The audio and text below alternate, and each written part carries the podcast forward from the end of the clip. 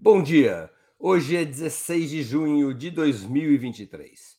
Estamos abrindo mais uma edição do programa 20 Minutos, dando continuidade à série de entrevistas com autores do livro Junho de 2013, A Rebelião Fantasma, que está sendo lançado pela editora Boitempo. Organizado por Maria Caramês Carlotto e por mim mesmo, a obra traz um prólogo histórico da ex-presidenta Dilma Rousseff e artigos de dez ensaístas, com os mais diferentes pontos de vista sobre os acontecimentos daquela época. Nosso entrevistado de hoje será Vladimir Safatli, filósofo, escritor e músico, professor da Faculdade de Filosofia, Letras e Ciências Humanas da Universidade de São Paulo. Ele é um dos mais destacados intelectuais do país. Entre outras obras, é autor de Cinismo e Falência da Crítica, pela Boitempo, a esquerda que não teme dizer seu nome, pela Três Estrelas, e só mais um esforço da editora Vestígio. Aguardem só um pouquinho.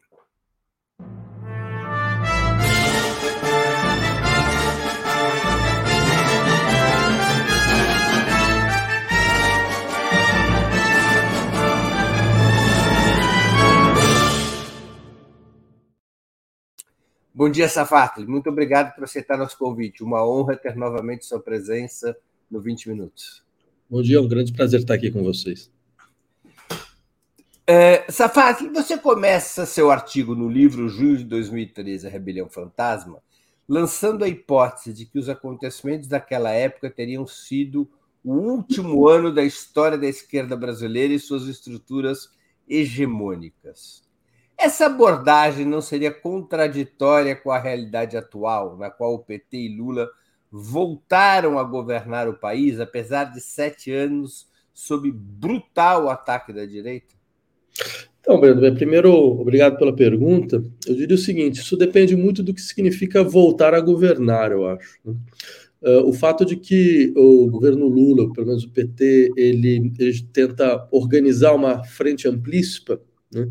E a figura principal dessa frente amplista não significa que seja efetivamente uma experiência de governo. Né? Acho que a gente tem visto é uma outra coisa. É como a esquerda, quando ganhou a eleição, ela ganhou de uma, de uma maneira completamente assodada. Ela ganhou dentro de uma margem de manobra extremamente limitada dizer, o fato de que a possibilidade de governo seja limitada por uma margem de manobra desta natureza já mostra muito o que, que significou efetivamente, digamos, que é o jogo de forças, é o que são o jogo, é, o que, o que, o que é o embate político atual. E acho que é impossível entender essa limitação, essa limitação que eu diria mesmo brutal, sem passar por 2013 sem passar pelo tipo de posição que a esquerda institucional teve em relação a 2013 e as consequências que isso produziu. A gente poderia dizer basicamente duas coisas. A primeira delas, a primeira, a principal consequência foi perder o protagonismo da definição da agenda política do país. Isso fez com que a gente colocasse, ficasse numa posição muito reativa. E segunda coisa que esse protagonismo que passa para a extrema direita faz com que a esquerda ela seja obrigada a se transformar em uma espécie de sócio minoritário de grandes consórcios de poder. E nessa posição de sócio minoritário de grandes consórcios de poder, mesmo que ela se, ocupe a presidência, ela não consegue governar. Então, por isso que eu diria, no fundo, no fundo, o último momento que a gente tinha algum tipo de força hegemônica real no interior da política brasileira foi 2013. Entende. Uhum. Fato, deixa eu aqui botar mais um elemento ainda em torno desse assunto. Pelo menos desde meados dos anos 80 do século passado, quando se colocou frontalmente contrário ao pacto de transição da ditadura militar à democracia liberal, o PT praticamente exercia o monopólio das ruas e da mobilização social, junto com seus aliados mais próximos, a CUT, o MST, a UNE, partidos menores de esquerda, como o PCdoB. Por que, que esse monopólio se quebrou em 2013? Então, talvez fosse até mais preciso dizer o que existia, na verdade, era uma, uma tendência muito, muito contínua de produção desse monopólio no interior da política brasileira, porque durante um certo tempo a, o PT ainda tinha, uh, digamos assim, que, que, que ter, fazer concorrência com o brisolismo. Né, em, algumas, em algumas regiões. Rio de Janeiro, Rio Grande do Sul, durante um certo tempo, né? dizer, que era o resquício de um certo trabalhismo clássico brasileiro. E em São Paulo, quer dizer, mesmo Tucanato, ele jogava ainda a carta de uma certa social-democracia racional. Né? Então, acho que com o tempo foi, o PT foi conseguindo impor sua hegemonia, esses projetos alternativos, eles foram demonstrando que não tinham nenhuma, nenhum compromisso efetivo com a esquerda, como o caso do PSDB, ou como ele foi se esgotando por uma série de limitações históricas que lhe eram próprias, como o caso do brisolismo e do, tra do trabalhismo brisolista. Né? Agora, quando isso acontece, é muito interessante esse ponto, porque, de fato, por exemplo, se a gente pensar as primeiras manifestações contra o governo Lula, uh, mesmo o primeiro governo Lula, a gente pode pensar, por exemplo, o movimento Cansei, eram manifestações de 50 a 60 pessoas. Eram manifestações que chegavam a ser, chegavam a ser até caricato toda a tentativa que a imprensa tinha de transformar aquilo em verdadeiras manifestações. O que acontece, eu diria, é que, uh, a meu ver, chega um momento em que fica claro para a população, de maneira tácita, uh, o esgotamento da nova república como um modelo de pacto e como um modelo de, desenvolvimento seguro e gradual.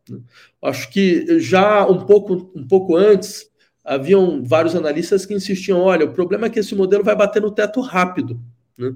E o modelo bate no teto. E acho que um elemento que acelera esse, esse, esse teto é exatamente, primeiro, o sistema de expectativas que você cria no governo, a partir do momento que você fala, não, o Brasil, chegou o momento do Brasil, o Brasil vai ser a quinta economia do mundo, então a gente vai conseguir sair dessa condição de país subdesenvolvido, vai entrar na condição de país efetivamente fundamental dentro do contexto global. Né? Você cria um sistema de expectativas muito forte na população, e por outro lado, é, isso também seria importante lembrar, você tem todos esses grandes trabalhos, tipo Copa do Mundo, Olimpíadas, que aceleram as contradições do, do processo, né? que mostram muito claramente. Quer dizer, o processo ele, é, ele, é, ele é vendido como, como alguma coisa que vai permitir uma melhoria das estruturas das condições uh, uh, materiais nas grandes cidades. Certo? E, no entanto, o que acontece é que você, você simplesmente capitaliza alguns atores econômicos fundamentais desse grande consórcio de poder. Então não é à toa que uma questão de 2013 vai ser exatamente bem. A gente não quer a Copa, a gente quer escolas padrão FIFA, por exemplo, que é uma coisa que aparecia muitas vezes.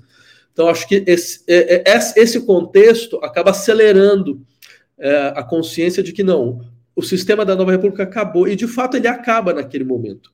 Ele acaba em 2013, 2014, 2015 já é evidente, tanto que o que vem depois já está fora do horizonte de conciliação da nova república. Quando a Écio Neves fala, eu não aceito a eleição, o resultado da eleição, era, eu diria, foi a, foi a última carta. Foi o, é o momento onde se fala, não, então o sistema de pacto que funcionava até agora não vai mais funcionar. E de fato não funcionou mais. Você acha que o PT ele acabou sendo visto a partir de um certo momento como um partido do sistema, ou seja, apesar de ter sido oposição à transição conservadora, à nova república, o PT acabou se incorporando à nova república? Ele acabou sendo sócio retardatário do sistema. Né? É, essa colocação só é muito interessante mesmo, porque de fato você tem toda a razão. Quer dizer, a gente pega quando a nova república ela se instaura com a eleição do Tancredo Neves. O PT está fora. Né? O PT é o único partido que não. Que não vota. batendo duro batendo duro, exatamente. É um partido que não, não faz os acordos do colégio eleitoral, uh, que insiste que, afinal de contas, a nova república tinha sido fundada em cima de uma traição. Né? A traição de um milhão de pessoas na, na, na, Praça da Sé pedindo eleição direta, certo? Ela é, ou seja, esse, esse, é o movimento da Nova República. Assim a Nova República nasce. Ela nasce não ouvindo, uh, tampando os ouvidos para as manifestações de rua e impondo um outro, novo, mais um colégio eleitoral. Dizer, ter, haveria vários outros modelos possíveis de transição, mesmo com o colégio eleitoral. Você poderia imaginar, por exemplo, uma situação na qual o, ele, a, a, a, o quem ganha o colégio eleitoral chama imediatamente uma eleição, eleição direta. Né? Seria algo possível e muito mais condizente com o efetivo espírito popular que estava naquele momento. Mas não foi isso que aconteceu. E o PT, efetivamente, ele tem uma posição muito correta nesse momento. Né?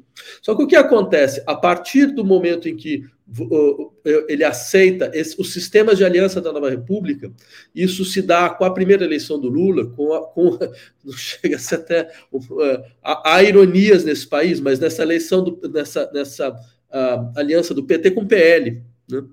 quer dizer, que, que faz o, o, primeiro governo Lula, a partir desse momento, e a partir do momento da questão de como se negociar o interior de um governo de coalizão, fica muito evidente que o processo é um processo lento e gradual de assimilação do partido como um sócio, um sócio retardatário desse sistema de governabilidade. Ou seja, nós não vamos modificar a governabilidade, não, não existirá tensionamento na governabilidade. Ao contrário, a gente vai tentar fazer com que essa governabilidade ela funcione agora de uma maneira como ela nunca havia funcionado porque agora você integra no seu interior os setores sindicais organizados, também vão se organizar a partir de fundos de pensão, certo? Setores de movimentos sociais que giram em torno do partido. Então, ou seja, você traz novos atores, criando aí sim eu diria, é, esse é o paradoxo do processo. É, esse era o verdadeiro horizonte da nova república. Ele, ele chega com o lulismo, né, que aí vem então a grande aliança. Só que essa grande aliança ela, ela entra em colapso em 2013.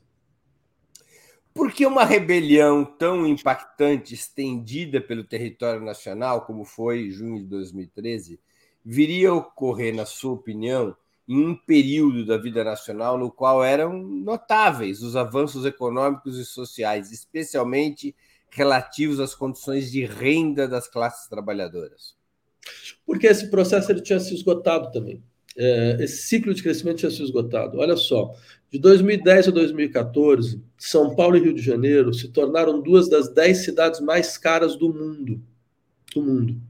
Uh, o, o, preço de imóveis nessas cidades triplicaram. Um, um imóvel que você comprava por 200 mil reais, você vai comprar por 800 mil depois de quatro anos. Então você tem um processo muito brutal de aumento das, dos, do custo de vida nessas, nessas grandes cidades, que são as cidades onde efetivamente o processo começa. Por outro lado, é bom lembrar que de 2003 até 2013, em 10 anos, 93% de todos os empregos que foram criados nesse tempo foram empregos que pagavam até um salário e meio mínimo. Né? Ou seja, isso significa são pessoas que, mesmo que elas entraram no processo de ascensão social, elas entraram no processo de ascensão extremamente limitado, elas começaram a sentir isso. Não é à toa que 2013 é o ano na história brasileira onde haverá o maior número de greves da nossa história. 2.050 greves em um ano. E eu acho, eu gosto de insistir nesse número porque acho que esse número mostra muito claramente a inadequação da leitura da, da 2013 como uma revolta de classe média. Classe média não faz greve, não lidera a greve.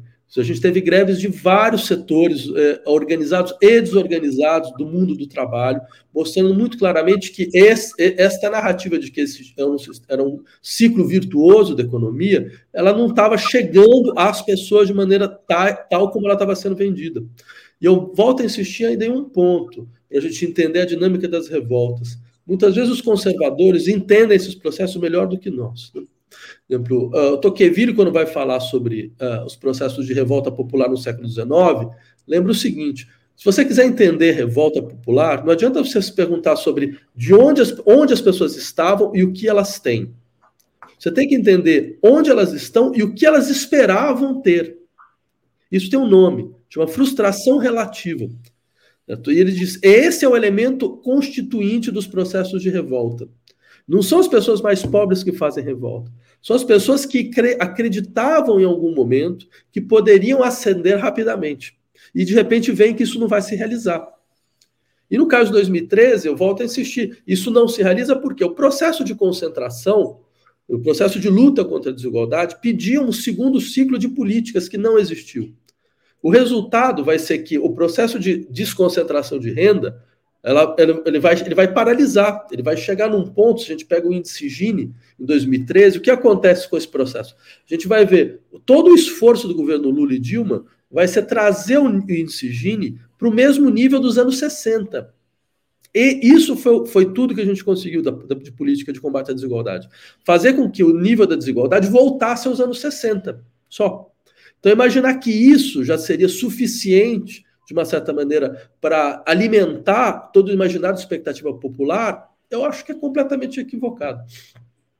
Agora, é, Safato, os institutos de pesquisas, à época, registraram que entre os participantes dos protestos predominava uma faixa de maior escolaridade e renda, oriundo recém-chegada, em termos estatísticos, ao que se chama de camadas médias, ou seja, aqueles setores que ganham acima de dois salários mínimos e, mais especificamente, acima de cinco salários mínimos. Mas você citou aqui, na resposta anterior e também no seu artigo, este vínculo entre o aumento do número de greves nos primeiros meses de 2013 com as manifestações de junho, nas quais os sindicatos eram praticamente inexistentes. Como é que esses dois momentos se relacionaram? Muitas, muitas dessas greves foram greves contra, foram contrárias às lideranças sindicais, foram chamadas greves selvagens. A gente pode lembrar, por exemplo, greves de bombeiro, greves de coveiro, foram greves feitas contra os sindicatos, né? coisas que raramente aconteceu no Brasil. E, por outro lado, é sempre bom lembrar sobre esses números. Eu lembro dos números. Eu insistiria no seguinte: qual a diferença desses números em relação a toda e qualquer manifestação que já existiu nesse país organizada? Diria, de um ponto, é, é, dá um pouco a impressão de que é, 2013 foi a primeira vez que as classes médias saíram. Mas se você fizer uma análise histórica das manifestações, manifestações, quem vai para a rua é mais ou menos esse setor, certo? em larga medida. Só que o que eu estou tentando insistir é 2013 foi mais do que as manifestações. 2013 né? foi todo o sistema de descontentamento popular com o modelo político e com o modelo econômico, principalmente com o modelo econômico, com as limitações do processo de crescimento econômico. E eu insistiria nesse ponto, porque eu acho que esse é um saldo que deveria ter ficado para nós. Entender o seguinte: quando você mobiliza a imaginação popular, quando as pessoas começam a imaginar que elas podem ter uma vida melhor do que elas terão hoje, este é o momento mais tenso da história de um país. Esse é o momento mais decisivo da história de um país. É o momento onde tudo pode ser perdido. Porque é o momento onde as pessoas elas efetivamente acreditam, elas vão começar a comparar o que elas têm com o que elas imaginavam que teriam. Eu acho que essa é a configuração de 2013. Há uma questão de psicologia social que é importante entender, para não entrar com a, com a, discussão, por exemplo, que eu já vi em várias circunstâncias e que eu acho intelectualmente desonesta. Ah, é uma explosão do ressentimento nacional. Né? Ah, porque o governo começou a, a, a dar direitos para empregadas, então as pessoas começaram a sair na rua contra isso. Isso isso não faz o menor sentido. Isso não faz o menor sentido. Porque efetivamente não foi isso. Como é que você vai explicar que o movimento, que é um movimento que começa com um movimento autonomista, que está lutando contra questões de transporte, pelo fato de que as pessoas efetivamente elas estavam numa situação é, onde elas, o que elas ganharam dentro do processo de crescimento, elas estavam perdendo. Porque vejam só, vocês, vamos só parar e pensar. Uma, uma, uma, família que, sub, que teve uma ascensão social naquele momento. Saiu da classe média baixa, foi para a classe média média, por exemplo. Ou saiu da classe baixa, foi para a classe média. Né? O que aconteceu com essa família? A primeira coisa que ela fez, quando ela teve um pouco mais de dinheiro, foi parar de pagar escola pública e, e, colocar os filhos na escola privada. E eu insisto nesse ponto porque isso mostra muito claramente o que é a população brasileira. Veja que coisa interessante. Quando essa faixa da população tem dinheiro, ela vai investir em educação.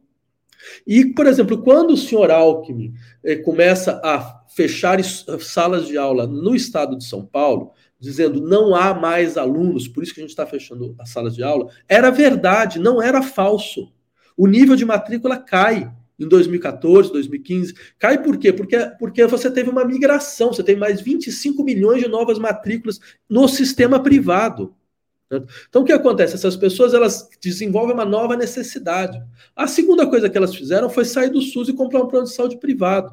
E a terceira foi comprar um carro. A gente tem todos os números sobre isso que mostram muito claramente. Então, ou seja, elas, estavam, elas, elas tiveram novas necessidades, aumentaram o seu endividamento, teve um endividamento, se não me engano, de 45% a mais das famílias brasileiras, e elas entraram num processo onde elas estavam, quer dizer, você, você ver os limites desse tipo de, digamos assim, de desenvolvimento fóssil, né? onde, afinal de contas, qual que é a primeira coisa que você faz? Você vai comprar um carro, você vai entrar dentro do sistema de transporte, você não consegue mais andar no interior da cidade. E não é à toa que este elemento é o elemento que explode várias outras manifestações em vários lugares do mundo. O estarido do Chile também é um problema de transporte público. O Gilets jaunes da França também é um problema de imposto sobre gasolina. Certo? Então, tudo isso para dizer o quê? Esse sistema de circulação não nos permite mais circular. E isso não foi ouvido em momento algum. A gente continua, de uma certa forma, não levando em conta as contradições internas do modelo de desenvolvimento que foi tentado ser implementado nesse país. E seria importante a gente começar nesse ponto. Quais eram as contradições internas do modelo? Safatli, por que, na sua opinião, junho de 2013 não poderia ser visto a partir de conceitos como guerra híbrida e revolução colorida. Afinal, não há fortes evidências de que grupos de direita atuantes naquele momento recebiam recursos estrangeiros, direto ou indiretamente, como é o caso do núcleo que fundaria o MBL? Então, Breno, acho que o seu livro traz, inclusive, um texto interessante do Jones Manuel um pouco sobre isso, levantando essa questão, e eu teria de acordo com o texto. Eu diria três coisas, basicamente. A primeira delas é a esquerda sabe. Desculpa, vou ter que só. Alguém entrou aqui, vou ter que ligar. A esquerda sabe há pelo menos 150 anos que a, seu, a sua atuação política vai ser sempre uma atuação sob guerra. Ponto. Né? Sobre todos os tipos de guerra. A gente sabe disso. Quer dizer, o conceito de guerra híbrida, de uma, de uma, por um lado, é trivial. Ele não traz absolutamente nada de novo. Não tem nenhum contexto no qual a esquerda procure criar hegemonia política, onde você não vai ter resistências internacionais de todos os lados. Né? A gente já conhece isso nos anos 60, conhece isso nos anos 70, e a gente conheceu isso agora. Então, ou seja, não ve... primeiro eu não vejo o que o conceito traz de novo. Se, se, se, a gente ficou surpreso com isso, isso mostra, entre outras coisas, afinal, nossa inépcia política, é o mínimo que se possa dizer. Né? Segunda coisa, uma ação como essa só funciona quando existem contradições reais no interior da sociedade. Né? Por exemplo, a Venezuela sofreu uma tentativa de golpe com Chaves lá no começo do, na, dos anos 2000. Né? E o que acontece? Ela, a, essa tentativa ela, ela recua, ela não dá certo. Por que, que ela não dá certo? Não teve intervenção? Teve intervenção. Não teve, não teve a ação internacional? Teve ação internacional. Mas você tinha, você tinha uma, naquele momento, pelo menos, um vínculo popular muito forte com um projeto que estava em, em, desenvolvimento. Isso não existia né, em 2003. Por isso que o processo funciona. E, a, e a, a, discussão sobre a guerra, esse é o terceiro ponto que eu colocaria. A discussão sobre a guerra híbrida, ela tem um pouco essa função de desresponsabilizar os atores hegemônicos do processo político naquele momento. É um pouco falar, olha, na verdade a gente foi vítima de um processo. Né? A gente foi vítima. Então, se a gente foi vítima, não tem nenhuma contradição interna a ser discutida, não tem nenhum limite do modelo a ser pensado, não tem nenhuma revisão a ser feita, não tem nenhuma autocrítica a ser colocada por nenhum ator, nada, entendeu? Simplesmente nós, nós não estávamos preparados para o tipo de guerra que aconteceu. Isso eu acho, completa, eu acho desonesto, intelectualmente desonesto, e eu acho inadequado como processo analítico. Quer dizer, guerra híbrida, nesse caso, estaria funcionando como um álibi. Exato, porque volto a insistir. Uh, essa situação de tensão e, e, literalmente guerra, quando uma esquerda sobe ao poder, isso é o nosso processo normal e sempre será. Desde que a gente entra no poder, é isso que acontece. Você tem setores internacionais que vão tentar forçar por todos os lados, de todas as formas, fazendo lockout, fazendo, fazendo greve de, de, é, de, de patrões, sabe? fazendo to, todo tipo de sabotagem. A gente sabe.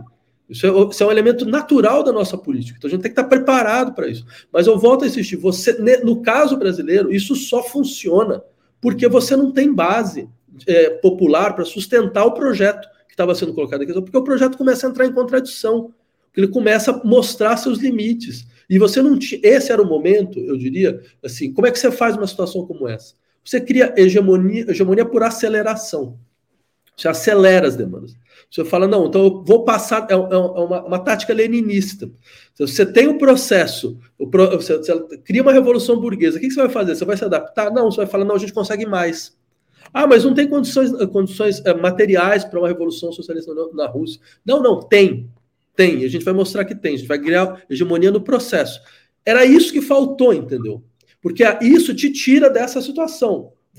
A minha posição é mais ou menos a seguinte: veja, intervenções existiram, claro, vão existir. Até o Wikileaks mostrou, por exemplo, uma série de, de, de telegramas que, que, que, que, circulavam na época sobre a questão do pré-sal na, da, da, Petrobras. A gente sabe. Mas, mais uma vez, eu, eu ficaria muito surpreso se não tivesse.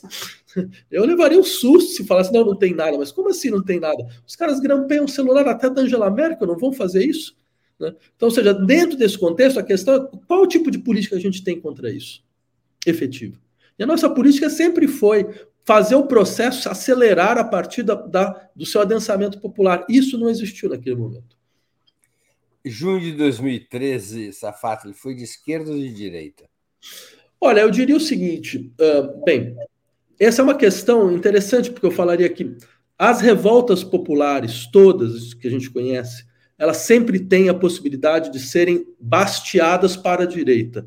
Ou seja, é sempre possível que a direita crie hegemonia num processo de revolta popular. É importante a gente entender de uma vez por todas a direita, e principalmente a direita brasileira, não é uma direita só de oligarquia.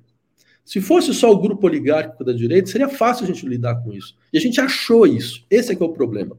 A gente tinha essa impressão. O que é direita no Brasil? Ah, os setores das grandes famílias oligárquicas que controlam os processos políticos nos seus feudos, né, nas suas, nos seus estados, e começar do estado de São Paulo, né, com as oligarquias paulistas e tudo isso. Só que a gente esqueceu que a direita brasileira é também uma direita extremamente popular que tem um adensamento popular forte. É um país, volto a insistir, que eh, nos anos 30 tinha o maior partido fascista fora da Europa. Tinha 1 milhão e 200 mil membros da sua integrância nacional. Então, essa esquerda, ela, ela, ela volta novamente em 2013. Eh, desculpa, essa direita, ela volta novamente em 2013. Né? Ela volta como, como direita hegemônica. E ela impôs sua hegemonia. Ela quebrou a direita oligárquica nacional. Que, que ela não, que não consegue mais se organizar enquanto núcleo hegemônico. Então, ou seja, ela tomou a frente do processo.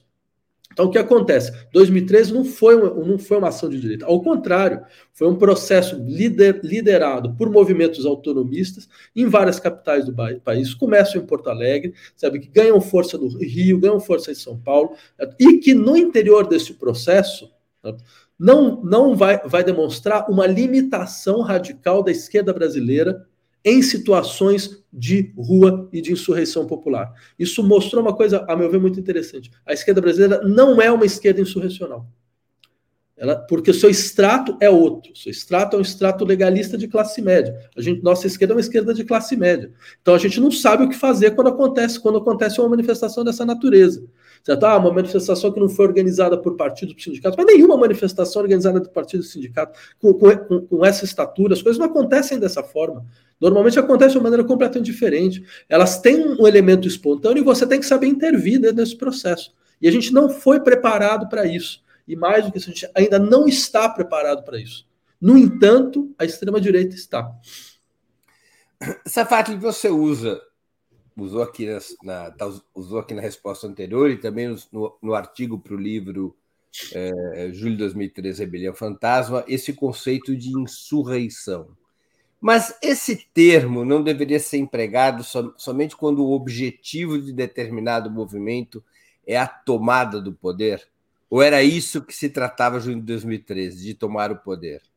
Mas então, veja, uma das questões mais interessantes de 2013 foi exatamente uh, o tópico nós não somos mais representados. Né? Ou seja, que era um tópico, não, a gente. Porque eu acho que existe uma consciência tácita da população de que se um processo econômico ele se esgota, é porque o seu símile político não está conseguindo efetivamente dar conta daquilo que seria necessário fazer agora. Né? Então, ou seja, não há nenhuma crise econômica que não seja também uma crise política. Não há uma crise econômica que não seja crise de regime político. Isso é um, é um ensinamento, me parece, fundamental da esquerda. Fundamental da esquerda. A esquerda sempre vai dizer: não existe só crise econômica. A crise econômica ela é também uma crise política ela é uma crise dos modelos de gestão da ordem econômica. Então, ou seja, ela exige um outro tipo de partilha de poder. A gente nunca, nunca teve uma posição, pelo menos até agora, até um certo ponto, uma posição meramente gerencial do processo econômico.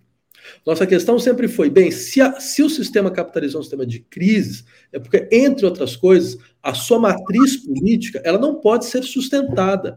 Isso que o sistema capitalista chama de democracia, essa democracia liberal, essa democracia representativa, ela não dá conta, efetivamente, do processo necessário de partilha de poder com aqueles que efetivamente te, devem ter o processo decisório, devem ter o processo deliberativo, as classes trabalhadoras, as, as populações, dizer, eles, estão, completamente fora desse sistema. 2013 traz isso. E isso poderia ser um passo enorme da política brasileira, enorme. Por isso, por exemplo, quando a presidenta, então presidenta Dilma, chama uma constituinte né, como uma resposta a 2013, eu lembro disso muito bem. Eu, eu lembro ter pensado, bem, a, a, enfim, uma ação digna desse nome diante de uma situação como essa. Né? E o que acontece é que ela volta atrás. Ela volta atrás uh, um, 24 horas depois. E aí, quando ela voltou atrás, eu falei: não, agora, agora acabou. Agora a gente vai ficar numa situação de reboque contínuo, porque você não faz uma proposta dessa e volta atrás. Ou você faz uma proposta, ou você não faz a proposta, ou você faz e segura. E segura o tensionamento, porque, claro, o tensionamento virá. Ninguém faz uma proposta dessa em sistema insurrecional de graça. Certo? E esse era um momento interessante uh, a ser apresentado isso, porque isso poderia fortalecer o processo de consolidação de hegemonia no interior do, do modelo. Só que isso não acontece. Então, o que, que, que começa a aparecer? A figura de uma esquerda que ela está lá para defender as instituições, os partidos, os sindicatos e a ordem. Mas isso nunca foi a nossa função. E seria uma função suicida no interior da política brasileira. Defender instituições que funcionam mal, defender partidos que não funcionam como partidos, como partidos efetivamente de transformação, que são, que são eh, em larga medida consórcios de gestão de poder. Né? Alguns deles que têm o, o mesmo núcleo dirigente, o mesmo, mesmo pessoa de dirigente há 40 anos. Então, quer dizer, então isso mostra, entre outras coisas, para onde a gente foi, para onde a gente foi é, empurrado, eu diria. Você discorda do conceito de guerra híbrida, mas no teu artigo você é, coloca junho de 2013 dentro de uma família, dentro de um processo que teria se iniciado com a Primavera Árabe, um processo que você classifica como determinado por insurreições populares. O que tem de comum junho de 2013 é, com a Primavera Árabe? Uh, um descontentamento brutal em relação às promessas de desenvolvimento do neoliberalismo, né? seja um neoliberalismo uh, modernizante, conservador, como aqueles que tinham sido aplicados no Egito, na Tunísia, seja esse neoliberalismo de conciliação, que, que é o que a gente tentou efetivamente fazer no Brasil, Uh, um descontentamento radical em relação às, às figuras de representação uh, política até então. Então, tentativa da população de tomar para si o processo de liberação e o poder, o que faz então que você novas configurações possam ser realizadas e uma, eu diria, uma mistura muito clara de uh, recusa política e recusa de modelo de desenvolvimento, eh, digamos, recusa de modelo econômico.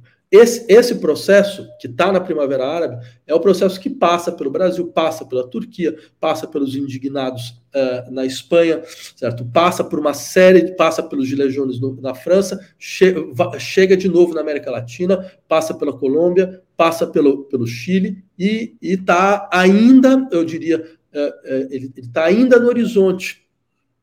Por mais que você tenha dificuldades em todos os lados, o descontentamento ele é explícito, ele vai se acelerar, ele vai se acirrar, porque efetivamente o, processo pandêmico, por exemplo, simplesmente fortaleceu as dinâmicas de concentração de renda mundial. Né? Então, e a questão que me parece política importante é saber, diante de uma possibilidade de, uma, de um retorno dessas dinâmicas, qual vai ser a posição da esquerda? Antes de continuarmos, eu queria lembrar vocês que tanto o site quanto o canal de Opera Mundi no YouTube oferecem seu conteúdo de forma livre e gratuita, mas para sustentarmos nossa atividade jornalística é indispensável o apoio financeiro de nossos leitores e espectadores. Esse apoio pode ser dado de seis formas. A primeira, através de uma assinatura solidária em nosso site, no endereço operamundi.com.br barra apoio a segunda inscrevendo-se como membro pagante em nosso canal no YouTube, a terceira contribuindo com o Super Chat, a quarta com o Super Sticker, a quinta escolhendo a ferramenta Valeu, valeu demais quando assistirem aos nossos programas gravados. E a sexta forma de contribuição é através do Pix. Nossa chave nessa modalidade, nossa chave no Pix é apoia.operamundi.com.br. Eu vou repetir, nossa chave no Pix é apoia.operamundi.com.br. Além dessas seis formas de contribuição, lembre-se sempre de dar like, de clicar no sininho e de compartilhar nossos programas com seus amigos e nos seus grupos. A mais eficaz de todas as armas contra as fake news é o jornalismo de qualidade. Apenas o jornalismo de qualidade coloca a verdade acima de tudo. E esse jornalismo que a Opera Mundi busca oferecer todos os dias depende da sua contribuição, do seu engajamento, do seu apoio, do seu bolso. Não importa a quantia com a qual possa ou deseje contribuir, ela será sempre muito bem-vinda e será muito importante para a nossa sustentação e desenvolvimento. Safatli, você vê vínculos entre junho de 2013 e as manifestações pela derrubada da presidenta Dilma Rousseff que iriam ocorrer a partir de 2015? Sim, olha, Breno, claro que sim, porque, como eu havia tentei explicar, uh, pelo menos essa é a posição que eu defenderia. Nesses processos de insurreição popular, você pode ter tanto um baixamento à direita como à esquerda. Uh, efetivamente, a partir de um certo momento? Uh, os setores de direita conseguiram uh, tirar de 2013 uma certa força, e essa força vai para 2015. Só que eu insistiria no seguinte: política não é, é, não, não é um campo sem fricção. As forças só funcionam quando elas percebem que não tem forças sendo, a elas sendo contrapostas. Em 2015 foi isso que aconteceu. Eu diria, o maior problema do governo Dilma não foi 2013. O maior problema do governo Dilma foi 2014. O maior problema do governo Dilma foi o governo Dilma. Foi o fato de que, bem, você cria uma campanha eleitoral baseada num, num discurso de luta de classe. É, foi assim que o PT, por exemplo, desarticulou campanhas como campanha da, da Marina Silva, certo? falando: olha, na verdade, agora a gente está num outro nível de luta de classe, essas pessoas não têm a menor condição de representarem uh, os setores que precisam ser representados. É, quem tem somos nós. Foi assim que o, que o PT ganhou a eleição. Né? E o que acontece quando ele governa? Ele dá uma guinada radical. Foi, foi um processo de espoliação eleitoral mais absurdo possível.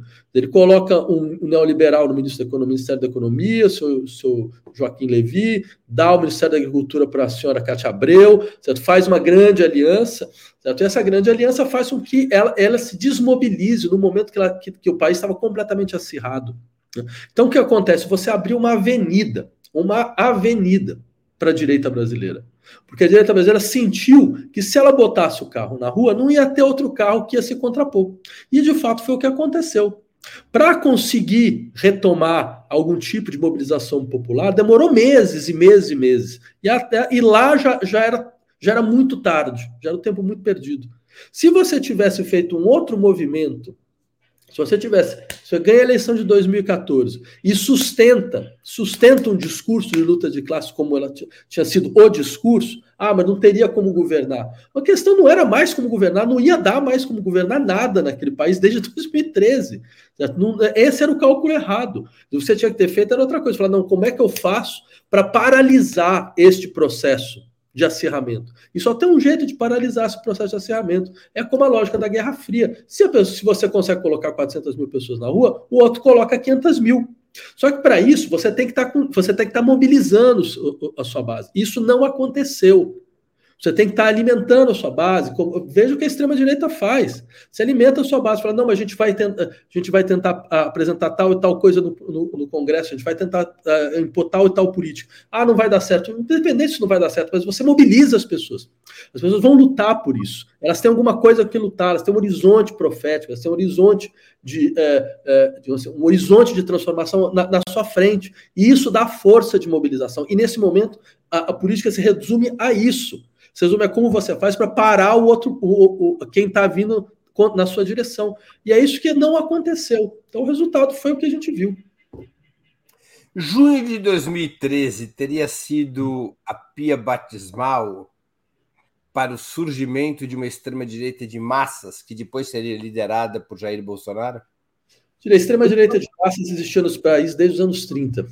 Mas tinha deixado de existir é, a partir dos anos 70 como, como, como movimento organizado, é verdade. Mas ela está lá, essa é a questão.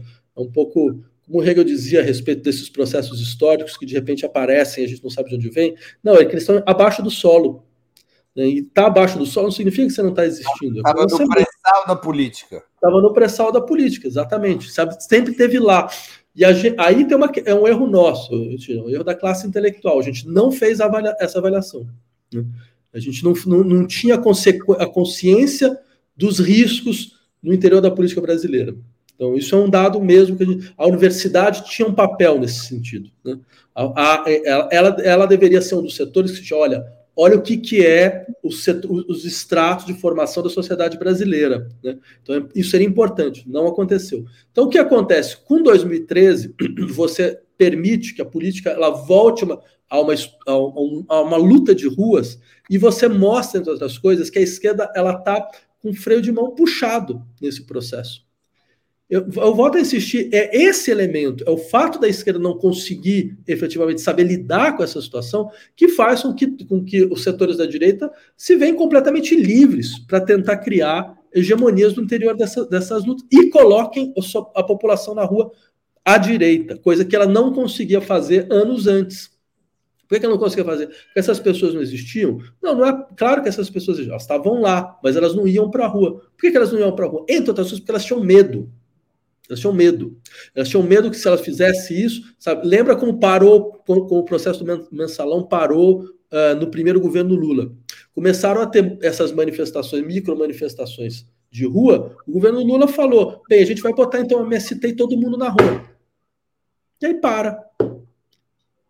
E aí para. Por quê? Porque efetivamente as pessoas é, temiam que a, a, esquerda, a direita a esquerda tivesse uma, uma, uma, densidade popular a ponto de poder falar: não, mas se a gente quisesse uma greve geral, a gente chama uma greve geral. Se a gente que parar o país, a gente para o país. Essa é a condição da política. Um pouco o método que emprega o Gustavo Petro na Colômbia. E vejam que coisa interessante. Eu, claro que o método tem uma série de dificuldades, claro que ninguém tem aqui uma, uma noção absolutamente espontaneísta de política, do sentido mais, mais tradicional do termo, mas, veja, ele conseguiu fazer aprovar um, um, um, no Congresso Nacional uma dotação orçamentária significativa para os seus projetos. Ou seja, ele, ele continua conseguindo governar. O processo ele, ele pode ter suas dificuldades, mas ele também, tem, ele, tem, ele também resolve situações, ele também produz situações. Eu diria, isso nunca foi tentado no Brasil. A gente deveria ter tido ao menos o direito de tentar. E sabe, para poder aprender a lidar com as suas dificuldades, aprender a lidar com os seus desafios. A gente nunca tentou, ao contrário, a gente está sempre dentro desse horizonte, ou há esse horizonte de governabilidade, que é neurótico, não sei se você já percebeu. Assim, a gente quer fazer coisas, e a todo momento a gente cria situações de governabilidade que nos impede de fazer. Então, é claro, qual vai ser o resultado ao final disso? A, a população começa a entender que a esquerda é um nome para uma forma de traição. E esse é um dado interessante, por exemplo, uh, Tony Blair, que está longe de ser alguém para quem eu acendesse uma vela, a não ser uma vela de, no túmulo, né? Quer dizer, ele tinha um, um, um conselheiro político, Alasdair McIntyre, né? Alasdair Campbell, desculpa, né? McIntyre é o, é o filósofo, né? que dizia mais ou menos o seguinte: o problema da esquerda é que ela, ela promete o que ela não consegue cumprir. Então, qual, foi, qual que era a ideia do, do Tony Blair? Não, então a gente vai diminuir o que a gente promete, entendeu? Então a gente vai, não, vai, não vai prometer o que a gente prometiu, vai prometer outra coisa, aquilo que a gente consegue cumprir. Né? Só que eu diria, tem uma, talvez a colocação era certa, mas a consequência deveria ser outra. Então que a gente faça as condições para que a gente possa realizar, ao menos tentar realizar o que a gente promete. A história da esquerda institucional, não só no Brasil, desde o começo do século, está sendo marcada por isso. Eu mesmo fui um dos que uh, via com muitos bons olhos uh, a, digamos, a emergência de, de atores como, por exemplo, Siriza na Grécia, Podemos na Espanha, na expectativa de que esses novos atores tivessem força suficiente para poder colocar na agenda política da, dos seus países, certo? as condições para realizar as nossas promessas. Só que o que foi mostrado foi outra coisa. Foram os atores que, que mais uma vez, paralisavam o processo. O caso do Siriza é um clássico. Né? Você chama a população para decidir, para te dar força para você conseguir negociar com, a, com, com, o Fundo Monetário Internacional, com o Banco Central Europeu, certo? condições para a sua dívida, certo? E, não, e quando, quando a, a, população te dá uma carta branca para isso, você, você dá um passo atrás. Então depois você não entende porque você não ganha eleição. É claro que você nunca vai ganhar eleição desse jeito. A questão fundamental, as pessoas não querem ser traídas. Né? Isso que a gente está tá, tá fazendo sistematicamente. A todo momento dizendo, olha, a gente promete para você muita coisa, mas a gente não vai conseguir realizar, porque a conciliação, a, a correlação de forças, nada disso impede. O resultado vai ser o que a gente está vendo agora. A, a esquerda, a extrema-direita não trai. Essa que é a força dela. Ela não trai. Ela pode, ela pode ser derrotada, mas ela não trai. Então ela sustenta o seu núcleo, o seu núcleo fica cada vez maior. Tem uma pergunta de um espectador, é, senhor Elianderson. Esse comportamento da Dilma, está se referindo ao período 2014-2015, nessa guinada neoliberal, pode ser comparado ao que Lula está fazendo agora? Olha, eu acho que a situação uh, tem uma diferença fundamental, que eu acho que a situação do Lula é uma situação ainda mais suicida possível. Né? Eu acho uh, o tipo de horizonte que está sendo defendido, para mim, é um horizonte ainda mais fim de linha. Eu acho, eu não vejo como, como, como isso possa é, realmente funcionar, por uma questão muito simples. Veja, você está no interior de uma coalizão que já se demonstrou muito claramente que não funciona como coalizão. Não funciona sequer como coalizão. Você integra partidos no executivo, através dos ministérios, e os partidos não votam com você. Isso é um, isso, isso, assim, é um estágio novo da política conciliatória. Normalmente, a gente fazia conciliações, entregava setores importantes do governo, mas os partidos que estavam na, na, na base votavam com o governo. Agora eles não votam mais. Por isso que eu digo, a gente saiu de um presidencialismo de coalizão para um parlamentarismo de espoliação. Isso vai ser continuamente no governo, vai ser continuamente. Até o momento que, de uma certa forma, eh, esses setores vão, vão, vão compreender que eles conseguiram já colocar o governo como um refém. E ao colocar o governo como refém, aí sim a gente vai ver o que vai acontecer. Quer dizer, eu insisto nesse, nesse, nesse, nesse ponto. Este modelo que foi feito para nós ganharmos a eleição não é um modelo para governar. O, o pacto que foi feito para a gente ganhar uma eleição não nos permite governar. Então, efetivamente, a questão fundamental da política brasileira é quem vai quebrar o pacto primeiro. Porque, é claro, a, a, os setores da direita, eles vão sempre, a todo momento, ameaçar o governo de quebrar o pacto. Dizendo, olha, esse, a extrema-direita está forte, o governador de São Paulo, o governador do Rio, do Rio, o governador de Minas, eles estão aí, estão agindo. Entendeu? Então, se você não faz a política que a direita quer, a direita tem uma, outra, uma outra alternativa. Ela vai para um outro lado. Né? E, e sabe que esse lado tem densidade popular. Então, o que acontece? A esquerda fica no pior dos mundos possíveis, se ela quiser ser esse ator racional no interior desta lógica, se ela não entender que ela precisa quebrar a lógica e partir para uma outra lógica.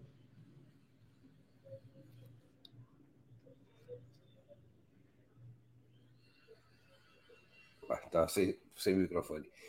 Uma outra pergunta de um espectador, de um xará meio Breno, que contribuiu com o Superchat. Safatli, essa letargia da esquerda brasileira de hoje não seria resultado do expurgo promovido pela ditadura militar? Olha, eu diria uma, uma, coisa, Breno. Eu diria que uma das suas razões é, de fato, a maneira com que nós, é, nós saímos da ditadura militar, como foi o processo de redemocratização brasileira. Né? É, e esse processo de redemocratização foi um processo de redemocratização infinita. Infinita no sentido de que ele foi feito para nunca se realizar por completo. Então, significa o quê? Você acaba preservando núcleos que não poderiam estar presentes como atores políticos no interior de uma democracia minimamente eh, que, que, faça minimamente jus a esse termo. Por exemplo, o setor militar, no caso brasileiro, ele se conserva completamente. Ele se, não só se conserva como, um, como uma espécie de Estado no interior do Estado, como ele conserva, inclusive, o seu discurso redentor em relação aos riscos que, porventura, existiam em 64, né, que, ele, que, que os, os militares, nos salv, dos quais os ministérios nos salvaram. É claro que esse tipo de situação ela é uma situação anômala, completamente anômala.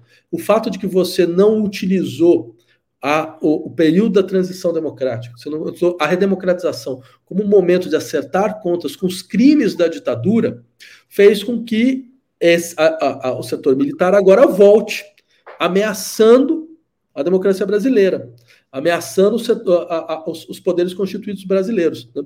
Como agora isso acontece. Isso não acontece em outros países da América Latina, que fizeram este processo bem ou mal. Né? Então, é claro, isso é, é, é, o fato de nós, como esquerda, res, tivermos respeitado isso, né?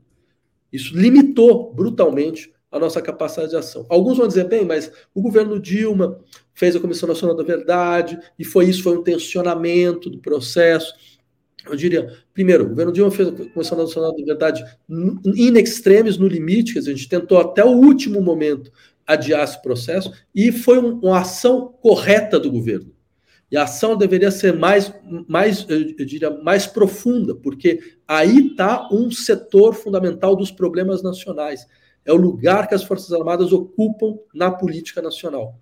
Isso tem que ser, tem que ser eu diria, é, uh, combatido imediatamente. Por isso que uma das questões que a gente tinha levantado desde que o governo Lula assumiu era é importante não não repetir o processo de anistia mais uma vez, é, criminalizar uh, aqueles que participaram de crimes contra a humanidade, contra a saúde pública, contra a democracia no interior dos últimos quatro anos. Nada disso foi feito. Então significa o quê? Em última instância, nós ainda estamos sob esse risco também. A gente deveria ter feito uma. Uh, pegado os setores do, das Forças Armadas e jogado esses setores na reserva. Eu, eu lembraria, isso nem, não é só um tópico que eu levanto, tem várias pessoas que levantaram isso no interior do próprio PT, tem várias pessoas que tiveram essa consciência. O caso do Genuíno é um caso exemplar nesse sentido. Certo? E, no entanto, nada disso aconteceu. Safat, qual o legado de junho de 2013? A esquerda aprendeu lições daquele processo, em sua opinião? Olha, eu diria assim: se, se fosse possível um legado, o melhor legado seria que a esquerda brasileira entendesse de uma vez por todas. Diante de um processo de pessoas na rua, diante de uma tomada da rua, você não vira as costas. Você nunca vira as costas. Diante das, das, populações uh, mobilizando-se, pedindo por outros direitos, pedindo por novas condições de vida, você não vira as costas. Isso aconteceu em 2013. Se isso acontecer de novo, isso vai ser dramático e terrível para a esquerda brasileira. Isso mostra, mostrou limites estruturais da esquerda brasileira, certo? como eu disse, sua extração de classe, sua incapacidade efetiva de saber lidar com situações nas quais você não controla claramente os processos.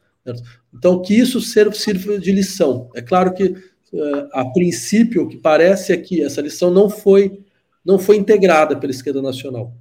Porque, veja, o Brasil é um país, eu diria, alguns fazem a análise do Brasil como um país com déficit de institucionalização. Eu diria o contrário, o Brasil é um país hiperinstitucionalizado. É um país onde tudo, tudo passa por eleição no município, pela definição dos cargos XYZ. Não há movimento social no Brasil que não tenha vínculo com partido, que seja um movimento significativo e relevante. Né? Então, isso mostra uma institucionalização enorme. O problema do Brasil é que o Estado brasileiro é do tamanho do país. Né? Então, você não tem os setores que, que possam forçar esse processo de fora. A história brasileira é inacreditável nesse sentido, inacreditável. Veja, até os movimentos de guerrilha, o principal movimento de luta armada na, na ditadura militar, a Helena do Carlos Marighella, Marighella era, era um ex-deputado, era um ex-deputado constituinte. É, é muito interessante isso, não tem nenhum caso na América Latina onde você tem esse tipo de configuração de articulação entre a exterioridade da institucionalidade e a interioridade da institucionalidade. Então isso coloca uma questão importante. Nós não temos, nós não sabemos como lidar com situações quando elas vêm do exterior das dinâmicas institucionais. Ah, é um movimento que não foi organizado por sindicato, um movimento que foi organizado por partido, um movimento que não tem a pauta é, reivindicatória tradicional, do, é, quer dizer, tudo isso nos coloca completamente em pânico. Mas isso não significa que as coisas sejam difíceis de serem interpretadas. É só mostra o limite da nossa interpretação, enquanto, enquanto estrutura, é, classe política e classe é, dirigente. Mais uma questão de um espectador nosso, o Fábio Krause. Não estaríamos preparados para transformar uma rebelião de massas na democracia liberal em revolução de esquerda? Não, essa é a questão. Você falou bem, Fábio. Eu diria, esse me parece que é um, um desafio que a esquerda brasileira sequer coloca para si mesmo, porque ela sequer, ela simplesmente tirou do horizonte o que significa processo revolucionário. Ela acha que é só conversa de, de centro acadêmico gente que não sabe efetivamente como lidar com o Estado, como lidar com as estruturas institucionais, que não sabe como fazer negociação. Certo? Então, é claro, nesse sentido, eu diria, falta para a esquerda brasileira um partido que leve isso a sério, efetivamente a sério. De, uma maneira ou de outra, com todas as dificuldades que esse processo ele, ele representa hoje, com, todas as, a, a, com todos os ensinamentos que nós tivemos durante décadas a esse respeito. Quer dizer, falta esse, falta esse, é, salto. Há uma tarefa política. Essa tarefa política não é só brasileira, é uma tarefa política mundial, que é uma tarefa difícil, de difícil execução. E enquanto a esquerda não executa essa tarefa, nós começamos a ver a, o aparecimento de partidos revolucionários de extrema direita. Porque aí eu, eu tenderia a falar uma coisa que já Mário Tronti, né, um, pensador importante, da esquerda italiana te colocou isso, a meu ver, de uma maneira muito, muito correta. Ele falou: a história da política do século XX é uma história entre processos revolucionários e contra-revolucionários. Essa é a história da política. É, essa ideia de que a política é uma conquista do centro, isso, isso é uma coisa que dura durante muito pouco tempo e tende a não durar. E ele falou isso há 15 anos atrás. Hoje a gente vê, ela não existe mais. Você teve, só que agora a gente está numa situação muito desfavorável porque a tópica de um processo revolucionário foi sequestrada pela extrema direita. E a esquerda não consegue, não consegue de maneira crível sustentar essa perspectiva. Então a gente fica numa situação onde, na verdade, a força política é a extrema direita. Eu, eu volto a insistir. E essa extrema direita ela consegue pautar a agenda, criar a agenda nacional. A gente fica reagindo em relação a essa em todos os níveis, em todos os níveis. Nossa, nossa, nosso discurso tende a ser cada vez mais reativo. Isso é suicida para nós.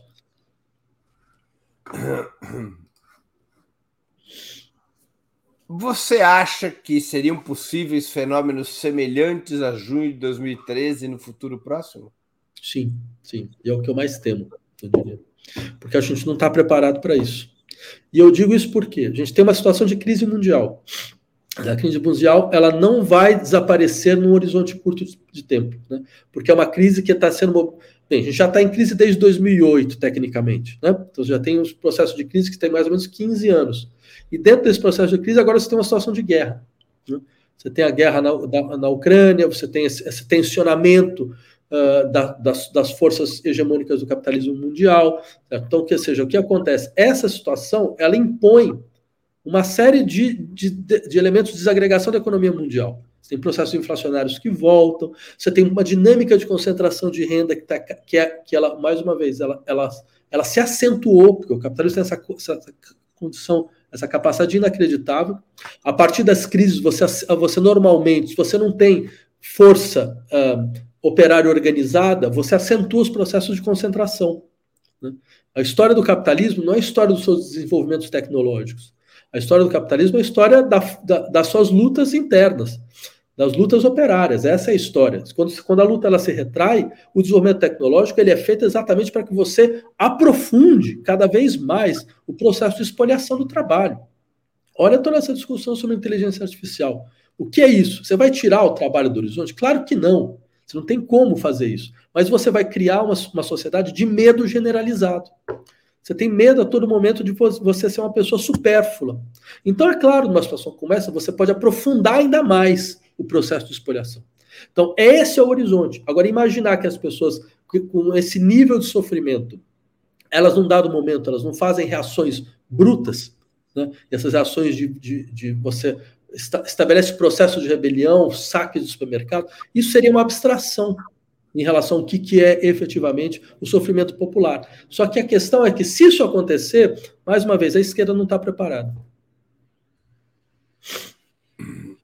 Nós é, estamos chegando, Safat, ao fim da nossa conversa, mas antes de fazer as duas perguntas que eu sempre faço aos nossos convidados e convidadas, eu vou aqui fazer a publicidade do lançamento do livro Junho de 2013, A Rebelião Fantasma, publicado pela editora Boitempo. Hoje, é, a, dia, hoje é dia 16 de junho, às 7 horas da noite, na livraria Vou pedir para a produção subir o card do lançamento de hoje.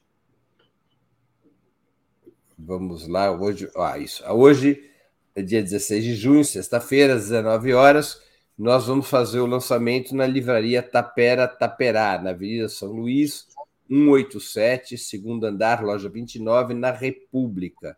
Vai haver um debate com alguns dos autores eh, Camila Rocha, Lucas Monteiro, Maria Carlotto, Paulo, Paula Nunes, a Raquel Ronick, vão estar presentes nesse, nessa noite de autógrafo, que vai ter um debate sobre essas questões que nós estamos tratando aqui. Então, hoje, sexta-feira, dia 16 de junho, às 19 horas, na livraria Tapera Taperá. Na segunda-feira, o lançamento vai ser no Rio de Janeiro.